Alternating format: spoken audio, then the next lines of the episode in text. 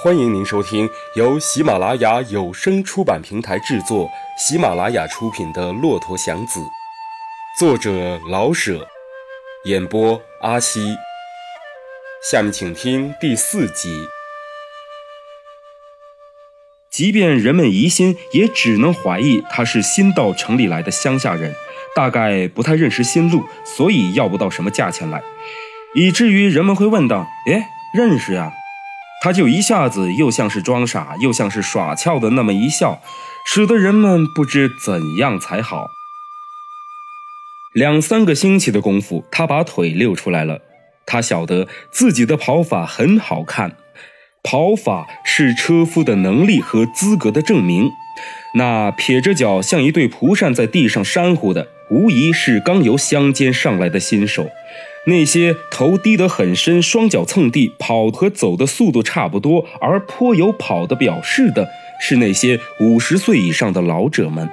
那些经验十足而又没有什么力气的，却有另外一种方法，那就是胸向内含，度数很深，腿抬得很高，一走一探头，这样他们就带出了跑得很用力的样子，而在事实上一点也不比别人快。他们仗着这样的做派去维持着自己的尊严。祥子当然绝不采取这几种姿态。他腿长步大，腰里非常的稳，跑起来没有多少响声，步步都有些伸缩。车把不动，使座儿觉得安全舒服。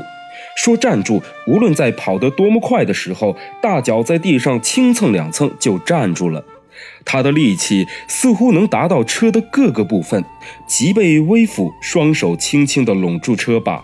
他的活动利落准确，看不出急促，而又跑得很快，快而又没有危险。就是在拉包车的里边，这也算是很名贵的了。他换了新车，从一换车那天，他就打听明白了，向他租的那辆车。呃，大概的说吧，他只要一百块钱就能弄一辆车。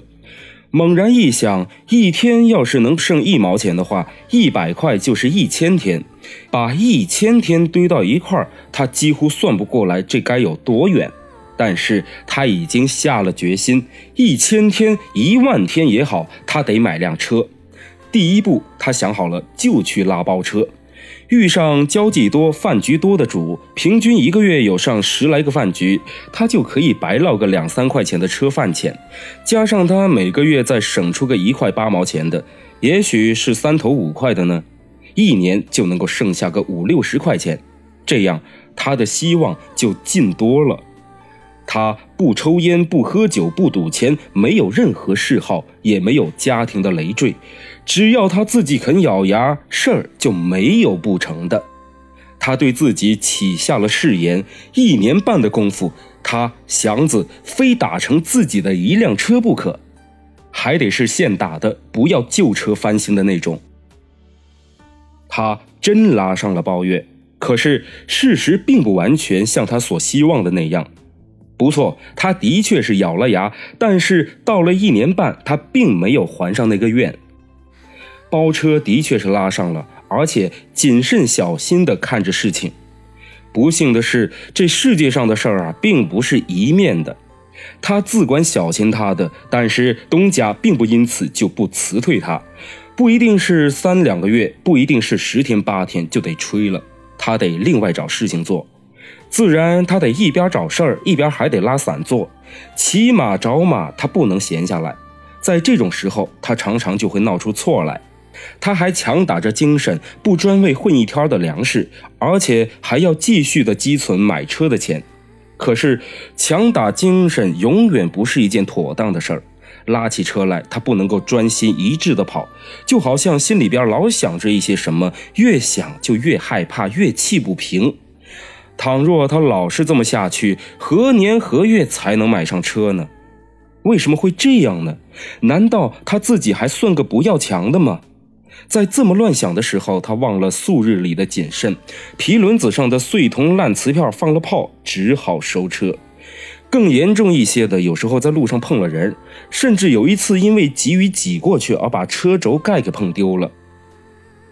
倘若他是拉着包车，这些错绝对不能发生。一搁下事儿来，他心中不痛快，便有点愣头磕脑的。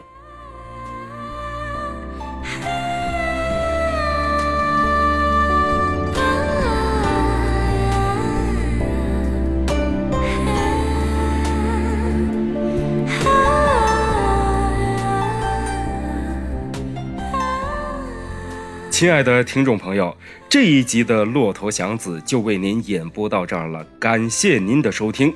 欲知后事如何，且听下回分解。